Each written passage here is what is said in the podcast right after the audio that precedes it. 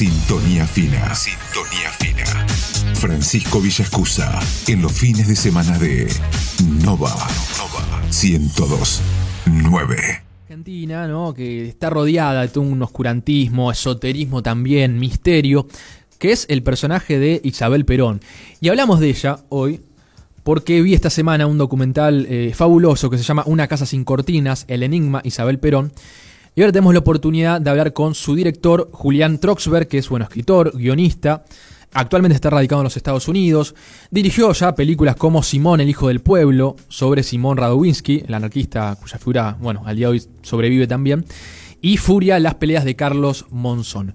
Julián, ¿cómo estás? Francisco Villescusa te saluda aquí en Radio Nueva San Nicolás. ¿Cómo está Francisco? Mucho gusto. Bueno, Julián, primero, antes que nada, muchísimas gracias por eh, tener la predisposición de poder dialogar con nosotros. Tengo entendido, estás ahora en Estados Unidos, ¿no? Sí, sí. Primero, gracias a vos por el llamado. Me encanta poder hablar de la película. Nunca me esperé que iba a tener esta repercusión que fue teniendo y te agradezco muchísimo que dijiste que, te gustó. Eh, así que gracias a vos por el llamado. Julián, eh, arranco preguntándote, ¿por qué Isabel Perón? Digamos, hiciste, hiciste películas ya sobre, repito, Simón Randowinsky, este, Carlos Monzón. ¿Por qué la eh, elección de Isabel Perón para hacer esta película? Bueno, medio que mm, eh, lo que me pasó fue que cuando se cumplieron 40 años del, del golpe, hace alrededor de 5 años y pico, eh, viste que las fechas redondas funcionan bien para recordar, bueno, salen en los medios notas, en la televisión, etcétera. Me impresionaba un poco que Argentina hizo un gran trabajo de memoria y, justicia, etcétera. Entonces se trabajó mucho sobre los militares, los desaparecidos, la dictadura, las consecuencias, etcétera. Y en los 40 años había mucha efervescencia con eso, hubo marchas, notas, libros, etcétera. Pero lo increíble es que la presidenta que había sufrido el golpe estaba totalmente borrada. O sea, no, era como que no, viste, algo que no se hablaba, no, no aparecía. Y también me impresionaba que ella, que está viva en España, en ese momento tenía cinco años menos, tampoco ella sintió que tenía algo para decir, ¿no? Y ese silencio y esa oscuridad, como vos dijiste, me llamó un poco la atención y me pareció que valía la pena mirar el personaje.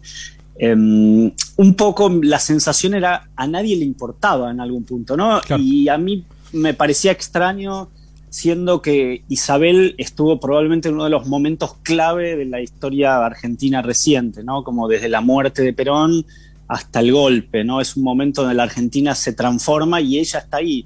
Entonces era un personaje para mirar y además siempre ligado a ciertos lugares comunes, ¿no? Que era bailarina, el cabaret, etcétera. Y siempre cuando las, las historias están un poco cristalizadas sobre los personajes, a veces, viste, se repiten lugares comunes y me parecía interesante también meterme en eso a ver qué había real y qué no. Bueno, creo justamente, Julián, que eh, también el mayor logro del documental, de la película, que da muchas ganas de, verla, es justamente cómo está, digamos, armado, ya te diría, desde el banner, desde el flyer de la, de la película, que incluso es el busto de, Isabel Perón, que bueno, este, podrás contar ahora la historia del busto, este, que incluso eh, dentro de los entrevistados está la persona que hizo el busto, que debería estar en el salón de bustos de la Casa Rosada y no se está, y algunos dicen que no saben dónde está. Eh, hay todo, digamos, un, este, repito, este oscurantismo, esoterismo, que incluso te diría desde el montaje, la edición de la, de la película, se transmite una imagen casi eh, de como que Isabel es un fantasma. Bueno, algo que era impresionante cuando empezamos la película era eh, que la gente que hablaba, eh, primero que no fue sencillo eh, encontrar gente que quisiera hablar. Yo al principio fui un poco naif, dije, bueno, empiezo a llegar a políticos y qué sé yo, y me van a hablar de Isabel, y justamente ese silencio que yo había visto, bueno, tenía razón, ¿no? Mucha gente no tiene ganas de hablar de Isabel porque le quedaba incómoda, porque hay dirigentes que en su momento apoyaron el golpe y hoy el acordarse de eso probablemente les quede muy incómodo, quizás se arrepienta, entonces prefieren ni hablar, otros es un quemo, la presidencia Isabel, entonces... Entonces, algo increíble cuando la gente hablaba es que era hacer una película sobre alguien que está vivo, pero que todos hablaban como si no estuviera, ¿no? En eso, como vos decís, era una imagen fantasmal. Mm. Y hay una historia que apareció a lo largo de las entrevistas, que era la del busto de Isabel Perón. Eh, cuando Cristina Kirchner era presidenta, encargaron los bustos de Cámpora, Isabel Perón y Alfonsín. Los de Cámpora, el de Cámpora lo pusieron y el de Alfonsín llegaron a ponerlo cuando Alfonsín estaba muy enfermo, esto en el Salón de los Bustos de la Casa Rosada, donde están todos los presidentes constitucionales. El de Alfonsín llegaron a ponerlo, hicieron un acto con Alfonsín, etcétera. Él ya estaba bastante enfermo. Y el de Isabel se hizo y nadie sabía dónde estaba. Y yo empecé a rastrear un poco la historia del busto. Y el problema con estas cosas es que el busto estaba a cargo de la casa militar en un momento, que es la casa militar de la Casa Rosada. Y obviamente no es muy fácil que hablen en cámara. Entonces siempre estaba perdida esa historia hasta que vimos con el escultor Enrique Sabio, que es el, el escultor al que le encargaron el busto de Isabel Perón. Entonces él cuenta toda la historia de que él lo hizo, lo entregó y el busto se perdió increíblemente. Y es una historia que cuenta bien también eh, simbólicamente la historia de Isabel, ¿no? Como que se pierde, se pierde y a nadie le importa dónde está el busto. Totalmente. lo que se ve en el, sí, el póster de la película, lo increíble es que no es el busto real. Hmm. Para hacer un busto de mármol, yo no sabía, el proceso es primero hacer un, un modelo en yeso para poder después eh, hacerlo en mármol. Entonces lo que yo encontré, y está en el póster, era el busto de yeso, que es el modelo que usaron para el busto de mármol, que ese lo tiene el escultor en su estudio lleno de polvo, ahí olvidado entre unas estatuas. Entonces eso nos pareció, bueno, también, ¿no? No está el personaje real, el busto real no está, está el de yeso, que es como un modelo olvidado. Entonces eso también nos contaba muy bien sobre el personaje. Incluso Julián, al comienzo de, la película, eh, para aquellos que todavía no la vieron, que se les recomiendo que, la busquen y la puedan, la puedan ver, eh, comienza la grabación en la quinta de San Vicente, ¿no? donde estuvo el chalet justamente que ocupó durante, tengo entendido, la época que estuvo en prisión, Isabel Perón. Eh, y allí te encontrás de repente, que incluso se nota, digamos, que te llama la atención en la película, con la banda presidencial de Isabel. Bueno, a, mí ese museo me encanta porque es un museo que me parece que resume muy bien el peronismo. La Quinta de San Vicente era la quinta histórica de Perón y de Evita. Hay unas fotos famosas de Evita con el pelo suelto peinándose. Perón y Evita iban a relajarse esa quinta, en una zona mucho más de campo en ese momento. Eh, esa quinta quedó, tiene como un chalet de esa época, de los, digamos, del peronismo, de los 40, 50 Em, después es, una quinta, bueno, los golpes militares la tomaron, etcétera. Y cuando Perón vuelve a ser presidente, tiene una refacción en los años 70. Entonces es como un chalet de los 50 con una refacción que hizo López Rega. Y ahí, cuando muere Perón, bueno, viene el golpe, eh, Isabel termina, Isabel estuvo en tres lugares diferentes, estuvo como presa, estuvo primero en, en el Mesidor en Villa Langostura, después estuvo en una base naval en, Azul, y el último lugar en el que estuvo una prisión más mm, eh, domiciliaria, si se quiere, fue la propia Quinta de San Vicente, que había heredado ella de su marido, Juan Perón.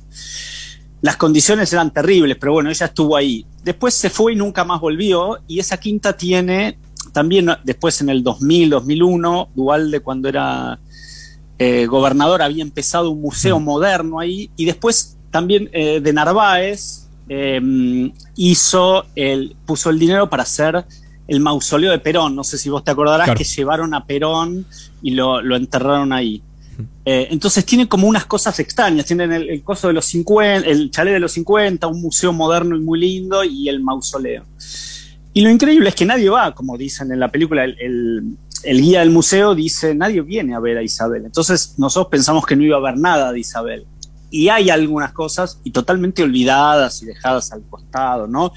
Como la banda presidencial, ¿no? Eso es increíble. Sí, sí, en medio de, la película van sacando diferentes eh, ropas que había donado, tengo entendido Isabel, ahí al, museo y se encuentran con un, vestido que tenía la banda presidencial, ¿no? De, una expresidenta, como decís vos, primera presidenta mujer. Estamos hablando con Julián Troxberg, repito, eh, director de Una Casa Sin Cortinas, El Enigma de Isabel Perón. ¿Por qué el nombre de, de la película, Julián, Una Casa Sin Cortinas?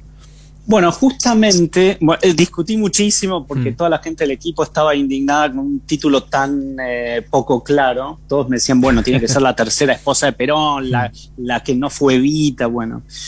Eh, en, la quinta nosotros también encontramos unas señoras que ayudaban a Isabel cuando estuvo presa, porque estaba presa, estaba rodeada por militares, qué sé yo, pero tenía un asistente, tenía un señor que la, digamos, de su propia custodia, era como una prisión un poquito más cómoda, ¿no? En teoría. Nosotros encontramos ahí en San Vicente una señora grande que, trabajó con Isabel, una especie de asistenta, mucama, ama de llaves, no sé. Y esa señora cuando nos recibió estaba con otra señora de San Vicente que eh, es modista, era modista en ese momento. Isabel, estando presa, la llama para arreglar unas cortinas. Y a mí me parecía que en esas cosas, eh, en esas historias que aparecen de Isabel como más laterales, si se quiere, y no en las historias políticas, es donde se veía mejor el personaje, ¿no? Una mujer que está presa, rodeada de militares, cuentan que tiene miedo de tomar agua porque tiene miedo que la envenenen, que cuida mucho la comida, que tenía miedo que está todo oscuro. Y sin embargo, ella mientras ve televisión y ve un partido de, de la selección donde juega Maradona, la selección juvenil que gana el campeonato en, Japón, y llama a una, a una señora para que las cortinas que había traído, ella tenía baúles con sus cosas, le arregle las cortinas para que quede bien el largo para esas ventanas. Entonces, la preocupación de ella por una casa sin cortinas a mí me parecía que contaba bien esa, esa cosa del, personaje, ¿no?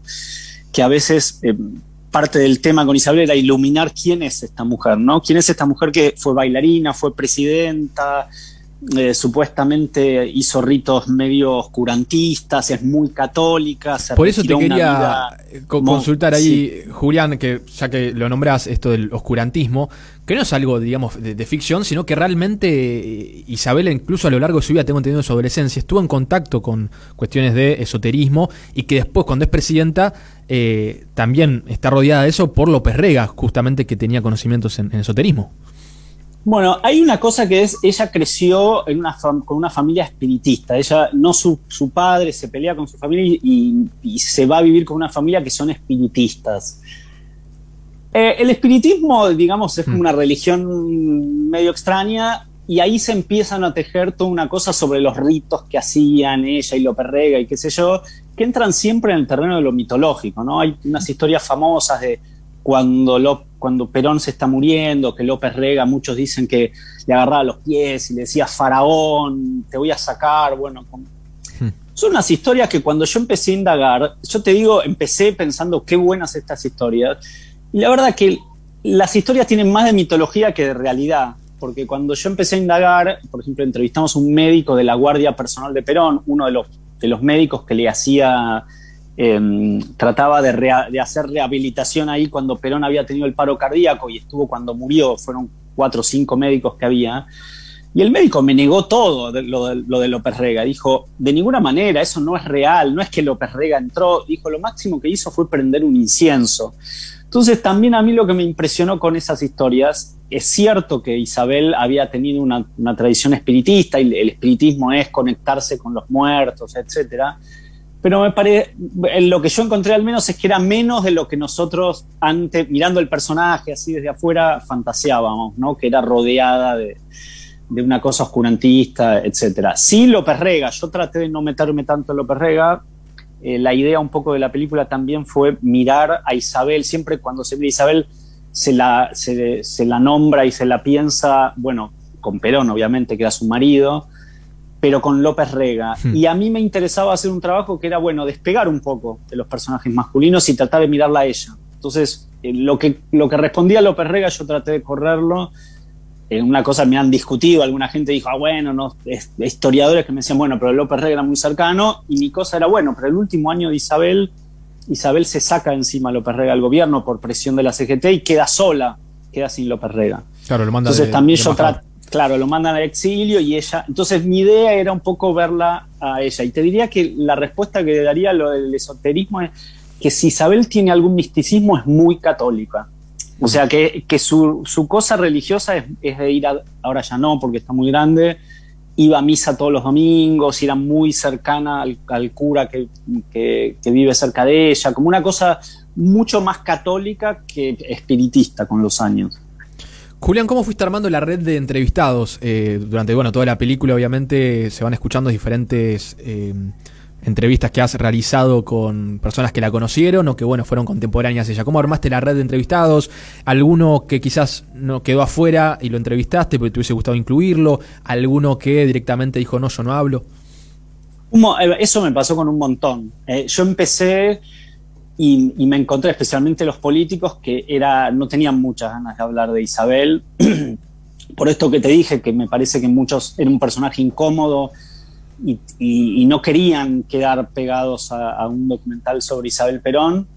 Y de entrada lo que yo hice fue eh, trazar una especie de línea de tiempo de la vida de Isabel y lo que me di cuenta, probablemente a diferencia de nuestras vidas, no te conozco, pero me puedo imaginar que en general la gente tiene personas que las acompañan a lo largo de su vida, un pariente, unos amigos de la infancia, hmm. eh, hijos o padres, ¿no? Y en el caso de Isabel lo que me impresionaba de eso es que no había una persona o algunas personas que pudieran contar toda su vida. Isabel fue cambiando de piel, se ha peleado con su familia, después la ha recuperado, pero entonces en la época de bailarina tenía un, entorno, después cuando está con Perón en el exilio otra, eh, en la presidencia otra y su exilio madrileño hasta la actualidad otra.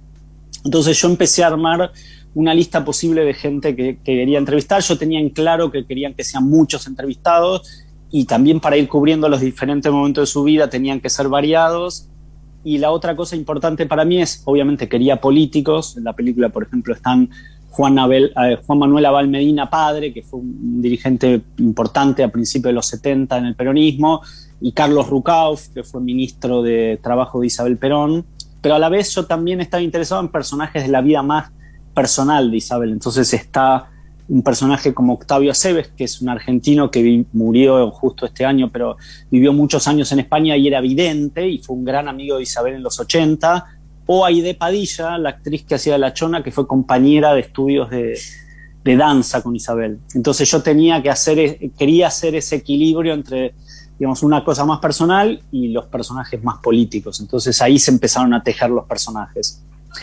Y vos me preguntabas por los que dijeron que no, un montón me dijeron que no.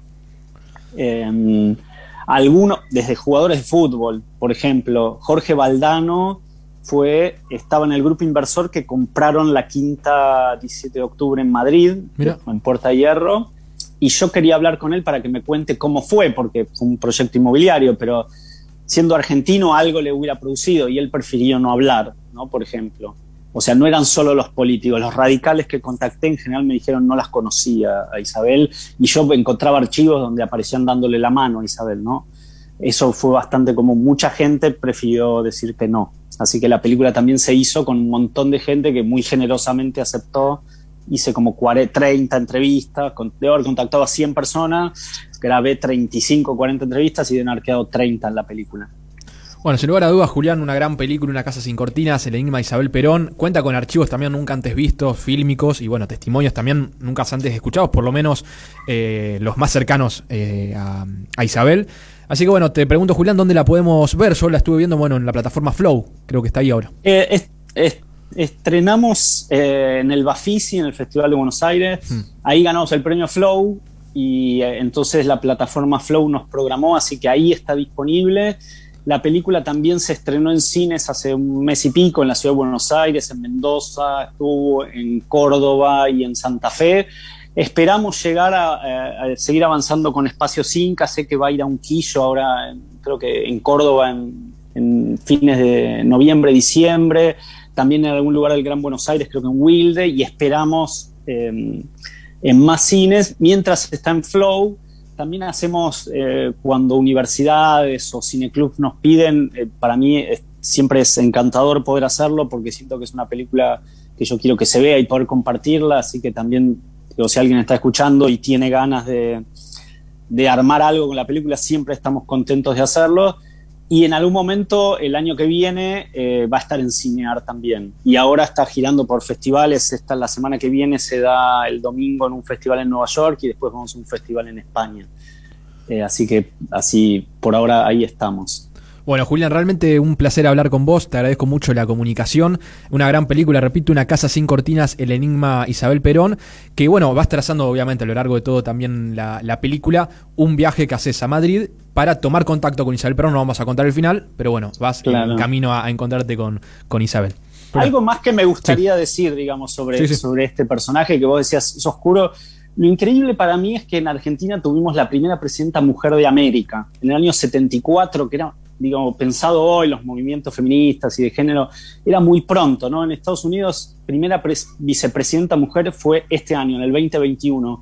Isabel fue vicepresidenta en el año 73, 1973, y presidenta de la Nación en 1974. Entonces, esa historia a mí me impresionaba, cómo, a pesar de haber sido la primera presidenta mujer, no, nosotros no la recordamos por las razones que sean.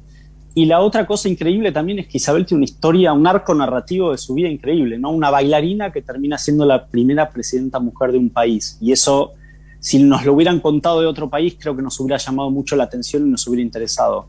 Entonces eso también en la historia me parecía que valía la pena mirarlo y por eso hicimos la película. Totalmente y hace más atractivo todavía el querer conocer de, su vida. Tal cual. Bueno, Julián, te agradecemos muchísimo la comunicación. No, muchas gracias a vos, te agradezco que, viste la película y que te gustó y invito a todos, está en Flow, que es la manera más sencilla ahora de verla y bueno, eh, el, mail de la película es una casa sin cortinas gmail, si a alguien le interesa está ahí para que organicemos algo también. Muy bien, perfecto, gracias Julián. Un abrazo grande. Pasaba entonces Julián Troxberg, escritor, guionista y director, en este caso de Una casa sin cortinas, El enigma de Isabel Perón.